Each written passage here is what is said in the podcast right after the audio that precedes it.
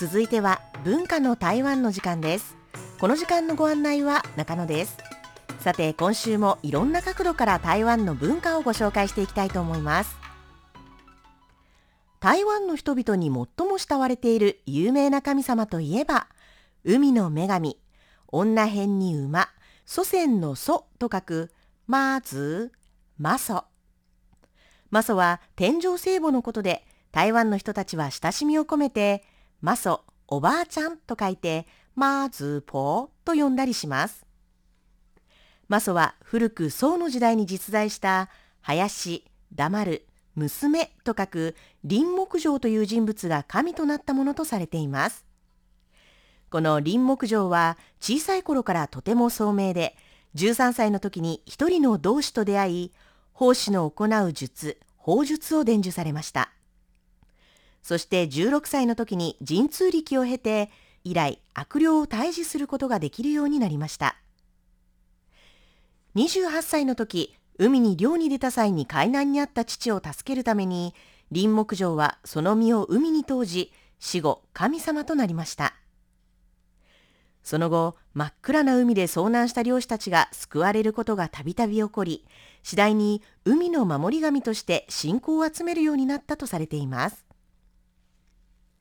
台湾には昔、福建省から多くの人が開拓にやってきましたが、中国大陸から台湾に渡ってくる際、航海中の安全を祈ってマソを祭り、無事に台湾に到着したことを感謝して、台湾にマソの廟を建てたのが、台湾におけるマソ信仰の始まりとなっています。ちなみに、台湾の西の離島、連光県のマソ列島の名前は、この林木城の遺体が打ち上げられたという伝承が由来となっているそうです。マソ列島のマソの馬は女編に馬の方ではなく馬と書きますが、これには2つの説があって、1つはマソを尊び、あえてその名前と同じにすることを避けたという説。そしてもう一つは、台湾で戒厳令が敷かれ、マソが軍事管制区だった時代、軍が文字に女編がついているマソという名前は、戦いの最前線の精神を反映していないと考え、女編を削除して、より戦闘的な性格を持たせたという説があります。もともと航海の女神とされ、漁師を守り、航海の安全を守る神様とされ、当初のマソ廟は海や港に向いていましたが、台風や洪水、地震や疫病などが多い台湾では、次第に様々な面でマソ様にご加護を祈るようになり、それに伴う数々の伝説や奇跡から、マソ様は災害を警告し、地震や疫病を鎮めてくれると言われるようになりました。そのようなことから台湾では航海の女神としてだけではなく、台湾の歴史や人々の生活にとても密接に結びついている全能の神とされていて、今では商売から健康、受験、出世、子宝、農業などありとあらゆることでマソ様のご加護を祈ります。現在では台湾全土あちらこちらにマソ様を祀った廟があり、毎年マソ様の誕生月である旧暦の3月には各地でお祝いの行事が行われます。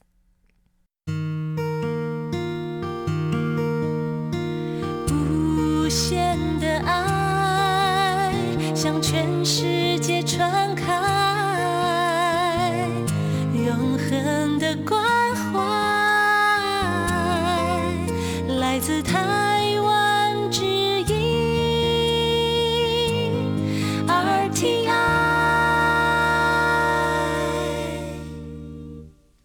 そんなマソ様には本来の姿のマソ様の他に黒色、ピンク色、白色、そして金色の顔をしたマソ様がいるのをご存知ですか？これはそれぞれに言われがあって黒い顔のマソ様は少し攻撃的なので魔物退治などの大役を任されることが多いそうです。また、それとは別に、もともとは黒くなかったのですが、長きにわたり廟に祀られていたことで、線香の煙で黒くなったという説もあります。ピンクの顔のマソ様は縁起物の代表で幸福をもたらすとされています。そのため、おめでたい席にはピンクの顔のマソ様が招かれます。白い顔のマソ様はその多くが日本や中国大陸からやってきたものだそうです。そして金色の顔をしたマソ様。中華圏では神様の像に金箔や漆を施して荘厳さや尊敬の念を表すことが多く、この金色のマソ様もそんな尊敬の念が込められています。そして昨日1月6日、新北市三宿にある小さい基本の木法隆寺の竜と書くキールン、福祉の福、成功の聖、お宮と書く小キールン複成宮と呼ばれる三種複成宮から金色の顔をしたマソ様がかつての台北府城大天皇宮跡地に車での巡礼という形で戻ってきました。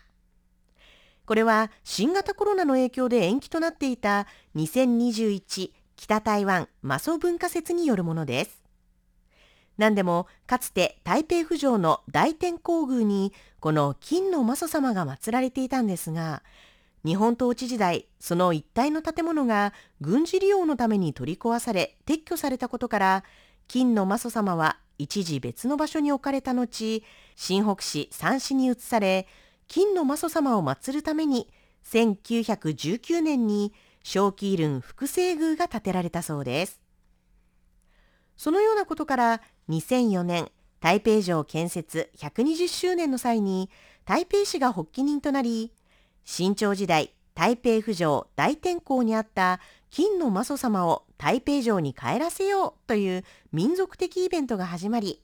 その後北台湾マソ文化節となりましたつまり金のマソ様の里帰りということですね。昨日1月6日は金のマソ様がかつて祀られていた台北府城の大天皇宮跡で現在は228記念公園となっている場所を車で巡礼しその後すぐ近くにある台湾少女工廟に迎えられました。なおこの北台湾マソ文化節にはギランの南方王南天宮キールンのキールン慶安宮、東園市の東園地五宮、新築市の鉱山天光宮、病立県の交流寺運宮が参加しているほか、今回初めて台湾鉄道と協力し、明日1月8日、随宝駅から平京線の列車に乗って10分駅まで行き、1月16日まで西安宮に祀られ、参拝できるようにし、6メートル近い大きなマソ様のスカイランタンを上げて世界の幸福を祈ります。マソ様、列車に乗るんですね。実は昨年2021年、雲林の北高朝天宮のマソ様も初めて列車に乗って台湾を一周する形で災いを取り除き祝福を祈願する巡礼が行われました。その際には、マソ様は台座とともにシートに乗せられ、リボンをベルトのようにして座っていました。新型コロナの影響で巡礼が中止となったこと、そして昨年は列車の事故や大火災など大きな事故が多発したことから、災いを取り除き、祝福を祈願するため、この列車での巡礼が行われたそうです。時代とともに巡礼も新たな方法が行われていますね。でも変わらないのは台湾の人たちの熱いマソ信仰です。ただ、もし駅や列車の中でマソ様と一緒になったらちょっとびっくりしそうですね。文化の台湾。今週は台湾の人々に最も慕われている神様、マソ様についてご紹介しました。この時間のご案内は中野でした。お聞きの放送は台湾国際放送です。